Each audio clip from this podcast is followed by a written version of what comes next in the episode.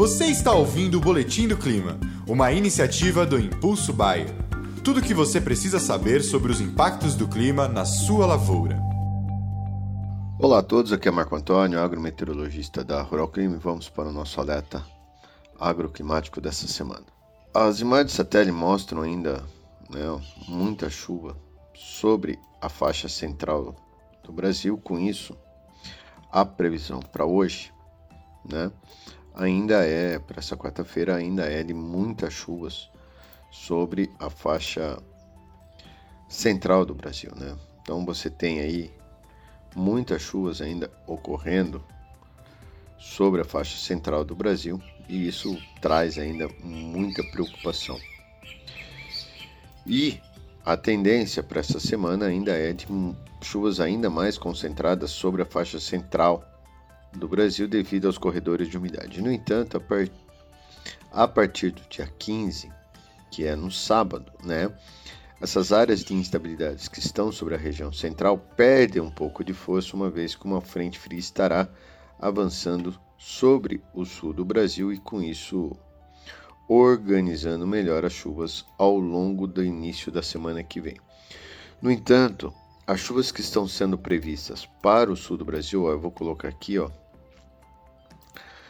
ainda serão de fraca intensidade e extremamente pontuais. Dificilmente haverá chuvas no início da semana que vem, ó, como a gente pode ver aqui, ó, nos dias 17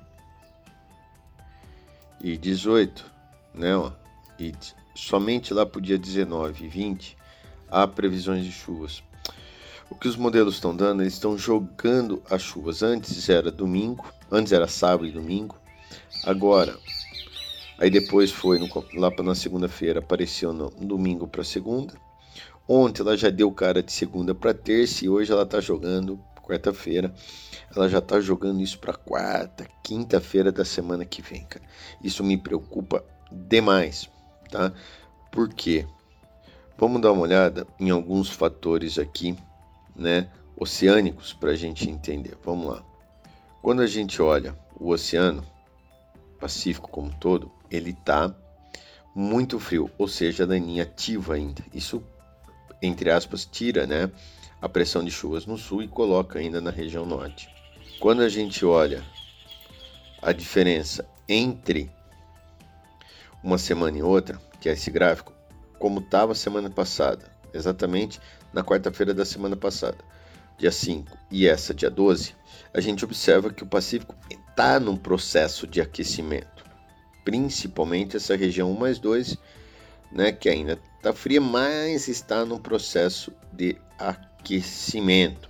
Ou seja, a laninha está perdendo forças? Não, mas já está entrando num processo aí gradativo. Ó. Dá uma olhada o que aconteceu com a região 1 mais 2, que é bem essa região, opa, bem essa região costeira aqui, ó, tá? Subiu drasticamente, né? Ela teve um, parece uma montanha russa, aquela subida da montanha russa, né? E ela tá num processo de queda agora de novo. Então provavelmente a gente vai ver alguma queda aqui.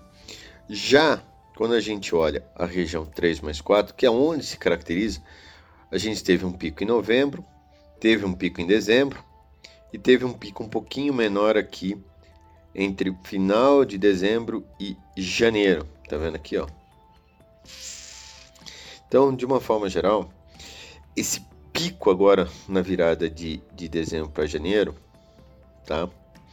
É um pouquinho maior do que esse, tá tirando a pressão das chuvas no sul. No entanto, o que me assustou foi isso daqui, ó. Ah, mas Marco, a, toda a região da Argentina, aqui ó, do Uruguai, até no extremo sul do, do Rio Grande do Sul, tá quente as águas, dá uma olhada. Sim, estão extremamente quentes.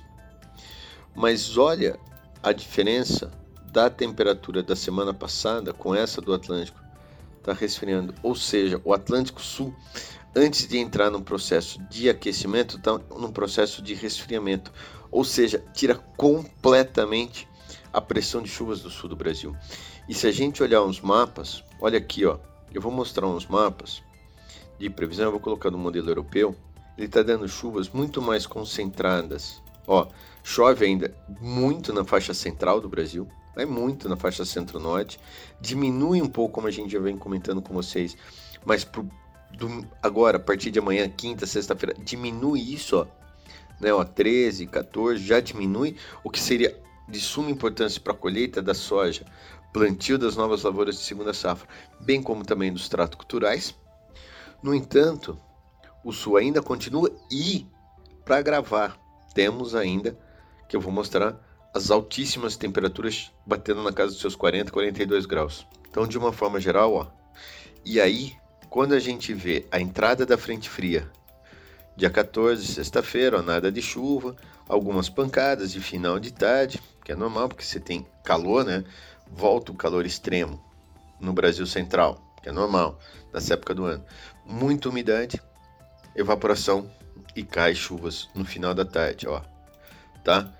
Então, sábado, ó, tempo abertão. Final do dia, cai chuva. Mas você, a, a, região central do Brasil vai ter alguns dias sim de tempo aberto. Mas olha isso daqui, ó. Nós estamos 16 à tarde. As chuvas começam a chegar no Rio Grande do Sul, Paraná, Santa Catarina, tá? Ó, começou a entrar. Mas olha os volumes de chuvas estão aqui, ó, na faixa. Por que isso? É onde está quente, tá? Então, ó, e aí dá uma olhada. Olha onde está os altos volumes, bem aqui na fronteira com o Uruguai, aonde está onde está quente na fronteira.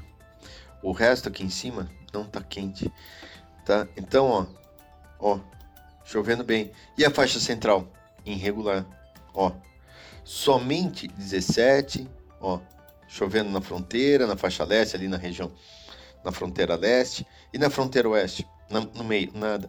Olha isso daqui, ó, chovendo muito bem no norte da Argentina, norte, norte do Uruguai, com, na região de fronteira aqui do Rio Grande do Sul, com, com o Rio Grande do Sul e Uruguai, por conta exatamente onde está aqui. Quando ele entra, encontra essas águas quentes aqui já na altura da Lagoa dos Patos, o que, que acontece? Ele, a, a, frente perde forças, ó. Olha a frente aqui, ó, não tem conexão, ó. Tá vendo aqui, ó, não se conecta. Não se, ó, você tem a, a, todo o corredor de umidade vindo da Amazônia, descendo aqui, mas quando a frente vê essas águas frias, ela perde forças. E aí, ó, não sobe. Somente, ele tá dando 19 na quarta-feira. Começa a ter chuvas, mas olha os volumes e olha os buracos que tem. Ó. Ou seja, o Rio Grande do Sul, que se esperava chuvas volumosas, ó, não vai ter mais. Por quê? Nas últimas 48 horas, o Oceano Atlântico se esfriou demais. De novo, coisas que não estavam acontecendo. Ó, e aí a frente passa, e aí quando começa a encontrar um pouquinho mais de água lá, nessa porção mais norte, começa a organizar melhor. Ou seja, a terceira semana de, de janeiro, que estava se esperando muita chuva para irrigação, até vai ter chuvas, só que de forma muito irregular e de baixa intensidade. Então, a situação do Rio Grande do Sul é drástica. E olha o Paraná, ainda tem chuvas. Tem algumas chuvas um pouco melhores, assim como o sul do Mato Grosso do Sul e o Paraguai, ó, no começo da semana que vem, ó por conta dos corredores de umidade. Ó. Mesmo assim, tanto no Paraná quanto no sul do Mato Grosso do Sul e Paraguai, as chuvas ainda são bastante irregulares. Ó. Ó. E você não tem chuvas, nós estamos falando dia 16. Ó. Entrou, mas ó, como ela não preenche o Rio Grande do Sul, não preenche Santa Catarina e não preenche o, Paraná, nem o Paraguai e nem o sul do Mato Grosso Sul. Chuvas vão ter, mas muito irregulares. Infelizmente. Tá bom, pessoal? Temperaturas para finalizar, que é, é, o que tá, tá agora, né? Vamos falar um pouco das temperaturas, ó. Temperaturas extremamente altas aí, ó. Ó. Ó. Tum, essa aqui é muda porque é da noite, mas olha aqui, ó. Temperaturas extremas. E a Argentina pode. A Argentina pode ter temperaturas acima de 45 graus. Sim. Ó. Então, ou seja, o calor, ó não vai embora, ó. 16, somente lá pro dia 17, mas olha o que acontece no 17 com o Paraguai, região noroeste e sul do Mato Grosso do Sul, ó. explode as temperaturas também, ó, por conta da frente que está chegando, ó. ó. Então, olha isso daqui, ó. Somente nós estamos falando aqui, ó.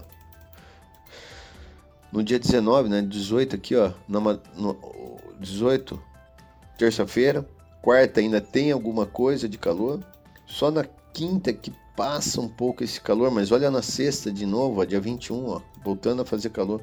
Ou seja, isso significa que a frente fria virá, mas de forma irregular. Um abraço a todos, fiquem com Deus e até o nosso próximo alerta.